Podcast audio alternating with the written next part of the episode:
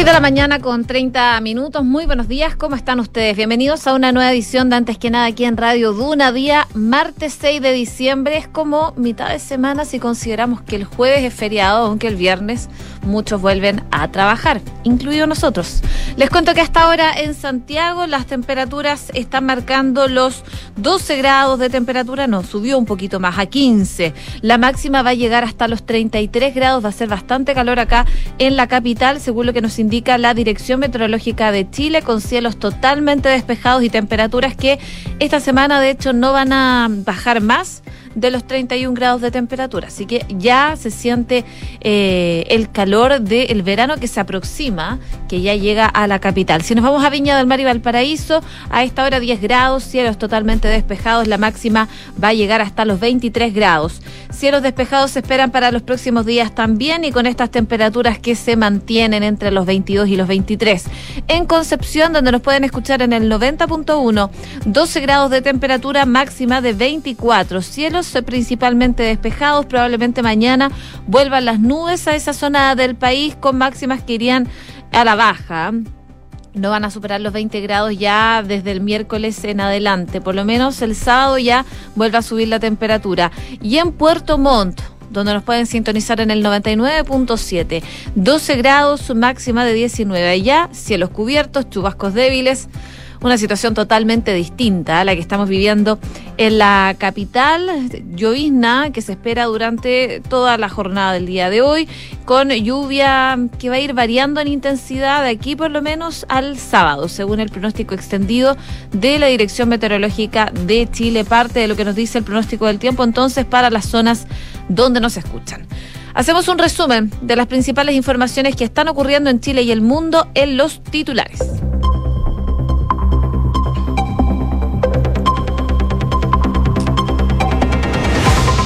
Los partidos siguen sin llegar a un acuerdo en el mecanismo constitucional, por lo que hoy continúan las negociaciones. Mientras desde Chile Vamos apuestan por una fórmula mixta, el oficialismo defiende que sea un órgano 100% electo por la ciudadanía el que redacte la nueva Carta Magna. El ex presidente Sebastián Piñera aseguró que es importante llegar a un nuevo pacto social que tenga legitimidad en el marco de las negociaciones por este nuevo proceso constituyente. El ex mandatario afirmó que en Chile llevamos más de cuatro décadas de inestabilidad constitucional y yo creo que no queremos pasar los próximos 42 años con la misma discusión que hemos tenido en los últimos meses, dijo Piñera. La Corte Suprema va a completar esta tarde la quina para fiscal nacional. Los 20 ministros del máximo tribunal van a votar para llenar los dos cupos que quedaron vacantes luego de que José Morales fuera rechazado por el Senado y Rodrigo Ríos renunciara a eh, estar en la quina. Las bancadas de Renovación Nacional ingresarán una denuncia por un supuesto tráfico de influencias tras la acusación de la ex Seremi de Desarrollo Social. El diputado Miguel Mellado afirma que Patricia Hidalgo recibió presiones indebidas apuntando hacia funcionarios de gobierno para votar por proyectos que a ella no le parecían. El Banco Central revisará hoy la tasa de interés en medio de las expectativas de que no varíe el techo alcanzado. El Grupo de Política Monetaria recomendó mantenerla en 11,25%. En tanto, el INE mañana reportará la inflación de noviembre que los expertos prevén que sea menor a la del mes anterior. En noticias internacionales, el gobierno de Argentina pidió investigar a los jueces en la víspera del fin del juicio en contra de Cristina Fernández. La denuncia se da a horas de que la justicia dicte sentencia en el resonado juicio por supuesta corrupción a la vicepresidenta. Los activistas están llamando a realizar más protestas en Irán en medio de la confusión por la continuidad de la policía de la moral. El fiscal general de Irán, Mohamed Yavad, mencionó el sábado que la policía moral había sido cerrada desde donde se instaló, algo que fue interpretado por medios occidentales como la abolición de esta entidad. Sin embargo, el gobierno no confirmó la medida y los medios locales informan que su declaración había sido mal interpretada. En noticias del deporte, a partir de las 12 horas, Marruecos se enfrenta a España en los octavos de final del Mundial de Qatar 2022. Más tarde, a las 16, Portugal busca instalarse en los cuartos de final ante Suiza. 6 con 35. Comenzamos la mañana informados en Antes que nada con Josefina Stavrakopoulos. Y aviso de utilidad pública eh, ya a través de redes sociales, en la Seremia de Transporte de la región metropolitana dice que si este 8 de diciembre vas a caminar hacia el santuario de Lo Vázquez, llaman a programar el trayecto, infórmense sobre los horarios de cierres de ruta, traten de viajar acompañado y no olviden portar prendas o accesorios que tengan algo visible, sobre todo para los que van caminando y en bicicleta. Eh, el llamado es a estar con estos chalecos reflectantes para no tener mayores accidentes. Ya hace algunas siete horas, de hecho, Rutas del Pacífico informado un corte de ruta por la peregrinación hacia Lo Vázquez desde las 18.30 horas de este 7 del 12, es decir, a partir de mañana hasta las 8 de la mañana del eh, miércoles 8 de diciembre. Em, hasta el jueves, digo, 8 de diciembre, que es el feriado. Entre el kilómetro 6,2 y el kilómetro 109,6, sector Américo Espucio y Santos Osa en dirección a Valparaíso. Así que esa ruta va a estar cortada entonces desde el 7 de diciembre a las 8 de la mañana hasta el 8 em, de diciembre. Eh, así que vamos a ir actualizando lo que vaya pasando eh, con esos cortes de ruta y por supuesto esta peregrinación a Lo Vázquez en medio de esta gran ola de calor que estamos viviendo por supuesto acá en la capital y en sectores internos de la región de Valparaíso. Partimos revisando las principales informaciones como siempre, eh, hablemos del acuerdo constitucional que continúa. Se hablaba el viernes, podía ser el día de, después ayer, probablemente que podrían haber llegado a un acuerdo y eso no ocurrió. Eh, las conversaciones van a continuar durante la jornada del día de hoy y de eso habló, de hecho, el presidente del Senado, Álvaro Elizalde, cuando fue consultado por la prensa. Esto fue lo que dijo el presidente del Senado, Álvaro Elizalde. A las 10 de la mañana, en la sede del Senado en Santiago, vamos a continuar con las conversaciones. Y así como se estableció un periodo de 48 horas para que los partidos con representación parlamentaria que participan de este diálogo hicieran las consultas correspondientes a sus orgánicas, es decir, las consultas internas, vamos a darnos estas horas para una serie de consultas adicionales respecto de propuestas específicas que se han puesto sobre la mesa, que están orientadas precisamente a arribar a un buen acuerdo para el país. Bueno, recordemos que ayer los partidos retomaron las tratativas luego de que quedaran en un punto muerto el viernes pasado y ese día la alianza de gobierno llegó cuadrada eh, luego de una fuerte intervención del presidente Gabriel Boric para defender que el futuro órgano redactor sea 100% electo. La contraparte, Chile Vamos, sorprendió al abandonar su alternativa inicial de un órgano de 50 personas electas para formalizar una nueva opción, órgano mixto de 50 personas electas y 50 expertos designados por el Congreso. La nueva propuesta de la derecha se enfrentó directamente con la postura única que logró el oficialismo luego de que el mandatario demarcara las líneas rojas para un entendimiento en un comité político ampliado. La disputa entre ambas alternativas quedó mm, en la mesa de negociaciones empatadas ya que ninguna de las dos partes quiso ceder. De hecho, la rigidez del viernes, este lunes, se transformó en flexibilidad en ambas partes. Las principales negociadores reconocen, por lo menos en privado, que las señales dadas ayer apuntan que el acuerdo va a terminar en un órgano mixto, pese a la dura resistencia del oficialismo y la postura marcada que ha tenido también el presidente Gabriel Boric y que la ha transmitido al oficialismo.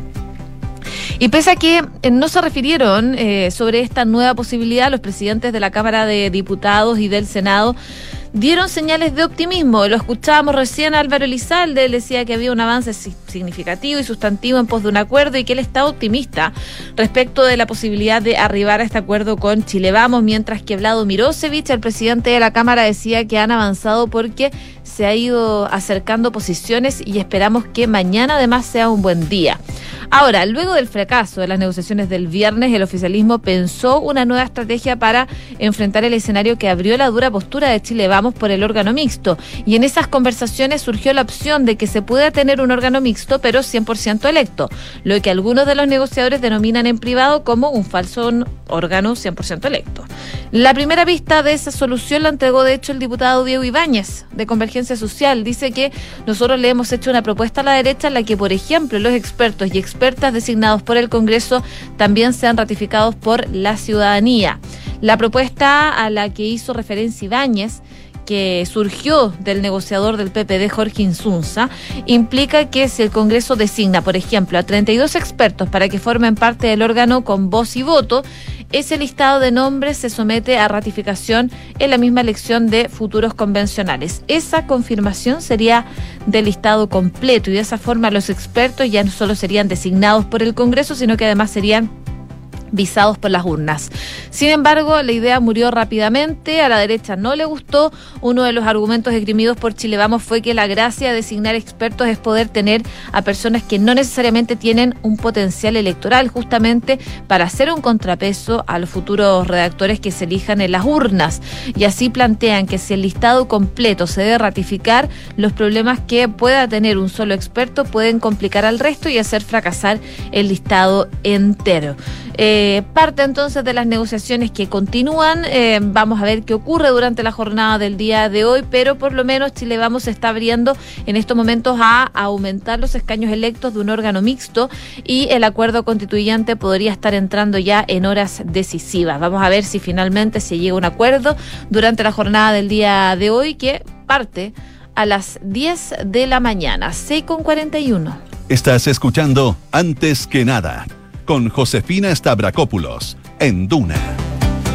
Bueno, lo sabemos, José Morales, el candidato propuesto por el presidente Gabriel Boric para fiscal nacional, fue rechazado por el Senado, mientras que uno de sus originales eh, contendores, Rodrigo Ríos, renunció a la postulación. Esta situación ha abierto dos cupos dentro de la quina que propone la Corte Suprema en la carrera por un fiscal nacional. Y es en ese contexto que el máximo tribunal ha decidido completar la quina agregando dos nombres, desechando la idea de realizar un nuevo concurso para renovar por completo la lista, cosa que se había planteado de distintos sectores políticos y también desde el propio Ministerio Público. Según lo que dijo Ángela Vivanco, la vocera de la Corte, es que se ha descartado esa posibilidad de llamar a este concurso y además informó que esto se va a realizar a través de una votación que se va a realizar hoy día a la una y media de la mañana, en la, perdón, a la una y media de la tarde, en la que van a participar los 20 ministros de la Corte Suprema, al igual que en la quina original, lo que pasó en un principio cada uno va a tener dos votos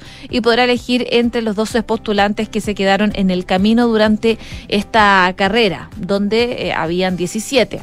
Quienes se mantienen en la lista entonces son el abogado Ángel Valencia, el fiscal regional de Aysén, Carlos Palma, y la jefa de la Unidad Anticorrupción y Jurídica del Ministerio Público, Marta Herrera. Según los resultados de la primera votación de la Suprema para conformar la quina, quienes tendrían más posibilidades de subirse nuevamente a la carrera son Nelly Salvo, Patricia Muñoz y Karina Fernández.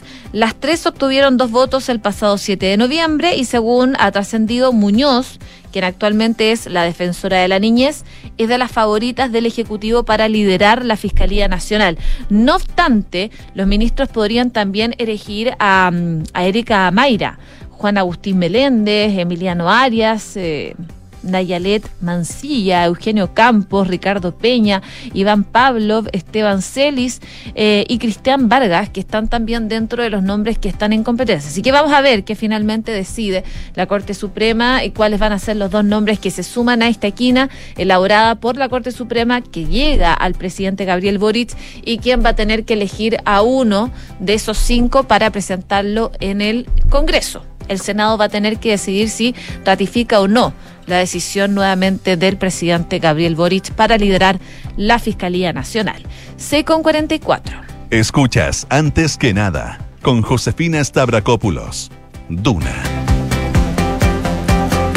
Seguimos revisando informaciones. Eh, la ex Seremi de Desarrollo Social, Patricia Hidalgo, está haciendo harta noticia y respondió a la ministra vocera de Gobierno, Camila Vallejo, manifestando que denostar hacia su persona no hace carne de un gobierno feminista. Estas palabras surgen tras los dichos emitidos por la secretaria de Estado en relación a esta polémica que se ha visto involucrada la ex autoridad regional y militante del PPD con su ministro de Desarrollo Social, Giorgio Jackson. Esto luego de que éste la sacara del cargo acusando una pérdida de confianza al no tomar conocimiento de un supuesto caso de violación en un hostal de propiedad de dicho ministerio. En concreto, Vallejo afirmó que Hidalgo no fue diligente respecto a la toma de conocimiento sobre un posible caso de violación. Y como funcionarios y funcionarias públicas tenemos ciertos deberes que se ajustan a estándares más altos que establece esta ley. Y por lo tanto, cuando el Ministerio de Desarrollo Social en su comunicado señala la pérdida de confianza respecto a esta funcionaria pública, dice relación con que no, no fue diligente, por decirlo menos, respecto a la toma de conocimiento sobre un posible caso de violación, lo cual es grave. Cuando hablamos de la protección, cuando hablamos de combatir situaciones delictuales, hablamos también de cumplir con mandatos legales como funcionarios y funcionarias públicas. Cuando no se está a la altura de esos mandatos legales, e, efectivamente lo mínimo que pasa es una pérdida de confianza más allá incluso de todos los otros elementos que derivan en un sumario, por ejemplo, administrativo. Bueno, ante estas declaraciones, eh, Patricia Hidalgo contestó en CNN y dijo que la ministra tuvo palabras poco acertadas hacia su persona, ocupó un adjetivo muy descalificador, opinión que dice eh, yo no tengo de mis compañeros y compañeras del gobierno. En esa línea, la desvinculación eh, de la autoridad metropolitana asegura que uno puede cometer errores administrativos y para eso están los estatutos, para denostar y así a las personas no hace carne de mm, un gobierno feminista, decía eh, Patricia Hidalgo a propósito de estas declaraciones que escuchábamos de la ministra vocera de gobierno. Posteriormente, Hidalgo ratificó que va a presentar una querella en contra del ministro Jackson, a quien le exige disculpas públicas por dañar su honra. Dice que él cometió un error en la forma y el fondo, me maltrata públicamente y expone hechos que no son reales, decía eh, Patricia Hidalgo. Además, la militante del PPD indicó que va a presentar antecedentes en la Contraloría General de la República para que inicie una investigación contra el titular de Desarrollo Social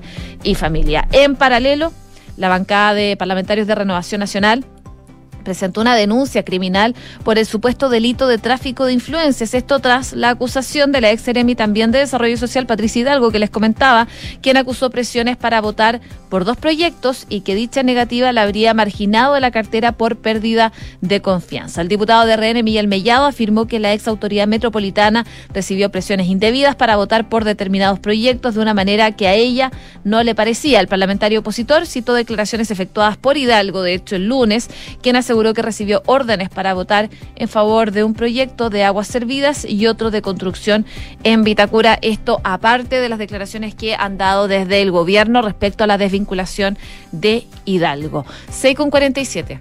Escuchas antes que nada con Josefina Stavrakopoulos. Duna. Y en noticias internacionales, por supuesto, muy pendientes a la decisión que tome la justicia argentina respecto del caso de Cristina Fernández, que hoy día vive una jornada clave. Hoy día se conoce el veredicto y en la previa el gobierno argentino denuncia a jueces y fiscales por este polémico viaje con empresarios. Vamos a ver qué pasa finalmente con la decisión que tome la justicia en esta sentencia en contra de este caso de corrupción en contra de Cristina Fernández. Pero también les cuento que Indonesia aprobó una polémica reforma penal que castiga el sexo extramarital y los insultos al presidente. Es parte de las decisiones que está tomando el Parlamento de Indonesia, que aprobó una amplia reforma del Código Penal que incluye estas dos cosas, además de eh, insultos al presidente, entre otros cambios denunciados como antidemocráticos por decenas de ONG y grupos civiles. La reforma que lleva décadas discutiéndose ha generado masivas protestas en el país, fue respaldada por el Parlamento de Indonesia, el país con más musulmanes del mundo y tradición liberal, eh, y esto eh, claramente va a generar repercusiones. Entre las cláusulas más criticadas están la prohibición del sexo fuera del matrimonio en cualquiera de sus formas, con hasta un año de prisión, así como el castigo de los insultos al presidente con un máximo de tres años de cárcel, además de eh, hacer ilegal la apostasía. tras su aprobación se abre ahora un periodo de unos dos años en que la reforma podría ser dispuesta eh, a disposición a un tribunal constitucional del país, según lo que están explicando quienes eh, restan crédito eh, al proceso por los vínculos entre dicha corte y el gobierno y creen que acabará siendo implementada. Finalmente, esta, este cambio La reforma ha generado protestas desde que hizo amago de aprobarla en 2019 cuando se paralizó tras masivas manifestaciones en el país, mientras decenas de personas se manifiestan en su contra desde ayer frente al Parlamento de Yakarta. Casi un centenar de ONG denunciaron en un comunicado, de hecho, ayer lunes, que sus contenidos son antidemocráticos por la supresión de libertades que conlleva en la que supone la reforma más extensa del Código Penal desde la independencia de Indonesia de Holanda en 1945. Sus detractores condenan la islamización del país de mayoría musulmana que había dado por superado el periodo oscuro de la dictadura de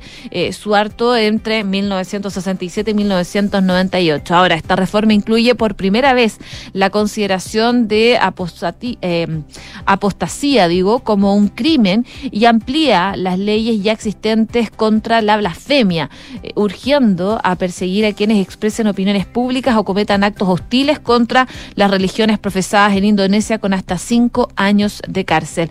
También, como les comentaba anteriormente, castiga los insultos al presidente y al vicepresidente del país con un máximo de tres años y prohíbe las protestas pacíficas sin permiso previo con castigos de hasta seis meses de cárcel. Así que Indonesia está haciendo noticia. Vamos a ver si continúan las manifestaciones producto de la aprobación de esta reforma penal que, como les comentaba, entre otras cosas, castiga el sexo extramarital y los insultos al presidente. 6,51.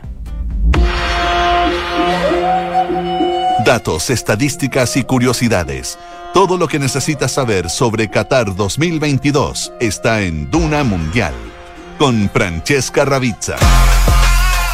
Brasil despejó cualquier duda de falta de gol y goleó 4-1 a Corea del Sur en los octavos de final y se medirá ante Croacia en los cuartos, instancia a la que llega tras derrotar a Japón por penales. Con estos resultados, se terminó con la estadística que se estaba dando en Qatar de que los primeros clasificados de sus grupos estaban avanzando, pues Japón clasificó primera y no pudo ante el equipo de Luka Modric. Hoy quedarán definidas las llaves de cuartos de final. A las 12 del día, España se enfrentará a Marruecos en un encuentro que en la previa estuvo marcado por el encontrón del seleccionador español con los periodistas, quienes le criticaron falta de oficio a sus jugadores, algo que el técnico no toleró y dijo que seguirá afrontando los partidos igual. Luego, a las 16 horas, Portugal se enfrentará a Suiza, un Portugal que tiene a Cristiano Ronaldo como protagonista de este mercado de fichajes. De hecho, la prensa española da por cerrado el acuerdo entre CR7 y Al Nasser de Arabia Saudita a partir del 1 de enero del 2023. Un contrato de dos temporadas y media por 200 millones de euros la temporada, lo que lo ubicará como el deportista mejor pagado del mundo. Cifras, mercados, empresas. Las principales noticias económicas están en Antes que nada. Y parece que ya hay un consenso pleno de que el eh, proceso de alza de la tasa de política monetaria llegó a su fin. Y es por eso que para la reunión que el Banco Central va a sostener hoy día, las expectativas apuntan a que habrá una mantención quedándose en el 11,25%. Eso fue lo que precisamente recomendó el Grupo de Política Monetaria, integrado por eh, algunos economistas, y en su argumento plantearon que la inflación ha venido mostrando paulatinamente un cambio de tendencia, confirmando un incipiente proceso de moderación. Así destacan que el IPC de octubre mostró un alza mensual de 0,5, lo cual estuvo por debajo de las expectativas que suponía un registro en torno al 1%, y además la inflación del IPC sin alimentos y energía tuvo una variación de 0,4 en octubre y el IPC sin volátiles tuvo un incremento de tan solo 0,1. Eh, para los próximos meses, el grupo de economistas espera que la variación del IPC se mantenga moderada, coherente con una actividad económica que se va debilitando y con precios internacionales que se mantienen relativamente estables. Y de esta manera ahora el análisis entre los economistas se mm, comienza a centrar en cuándo el Banco Central debería comenzar a bajar la tasa de interés, pues que hay coincidencias en que la inflación comenzará a ceder en los próximos meses. La duda, eso sí, están puestas en la velocidad en que comienza a desacelerarse, digo, la inflación. Eh, en la atenuación del incremento de los precios de bienes importados subraya que ayuda a la reciente disminución de los precios devaluatorios sobre el peso relativo al dólar. Ya hacia el mediano plazo, las expectativas de inflación también se han moderado y menciona que la expectativa de inflación de la encuesta de analistas del Banco Central sitúa la inflación anual en 11 meses eh, adelante en 5,8% y para 23 meses adelante en 3,5%. Ambos indicadores son menores que lo que se contemplaba en agosto pasado, no obstante, resaltan que aún es temprano para declarar que la batalla por el control de la inflación está ganada y eh, el descenso de la inflación es duradero y coherente en una meta inflación de 3%. Parte entonces de lo que se destaca, pero ya se dice que abril podría ser el mes en que tomen fuerza entre los economistas para que el Banco Central comience a bajar la tasa de interés. Y también les cuento que la inversión ingresada de evaluación ambiental cayó un 58% en noviembre. En portada de Pulso también se destaca que en septiembre se crearon más de 10.000 empresas según el nuevo registro del Banco Central. 6,55. Asegurar tu futuro junto a Vice Inversiones y recibe asesoría de nuestros expertos de Vice Life Plan para maximizar los beneficios tributarios de tu ahorro previsional voluntario. Encuentra el plan que mejor se adapta a ti en viceinversiones.com cl ¿Y sabías que puedes comprar de forma anticipada los servicios funerarios de María Ayuda? Entrégale a tu familia la tranquilidad que necesitan y estarás apoyando a cientos de niños de la Fundación María Ayuda. Convierte el dolor en un acto de amor. Cotiza y compra en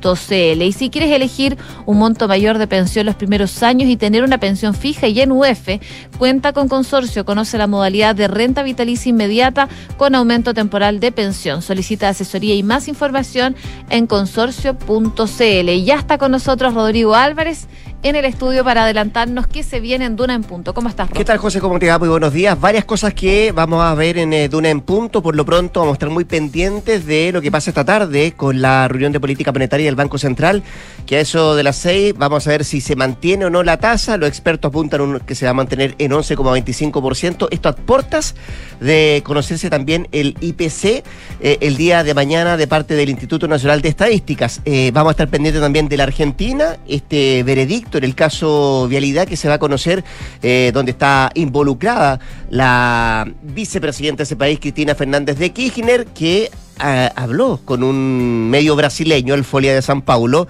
eh, anticipándose además lo que podrían resolver los jueces. Ella dice que va a ser condenada. También habló el presidente Alberto Fernández, así que muy pendiente de lo que pase hoy día con ese juicio en la Argentina. Y acá en nuestro país, también pendientes de lo que va a resolver la Corte Suprema. Eh, participan todos los que estaban. Se va a llenar la quina para fiscal nacional y también de un segundo día de reuniones por un acuerdo constitucional donde por ahora es el rol de los expertos el que está dividiendo tanto a la oposición como también al oficialismo. Pero, dicen algunos, se avanza, despacito, pero se avanza en esta posibilidad de una nueva constitución para nuestro país. Eso y mucho más entonces. A la vuelta de la pausa comercial seguimos revisando informaciones aquí.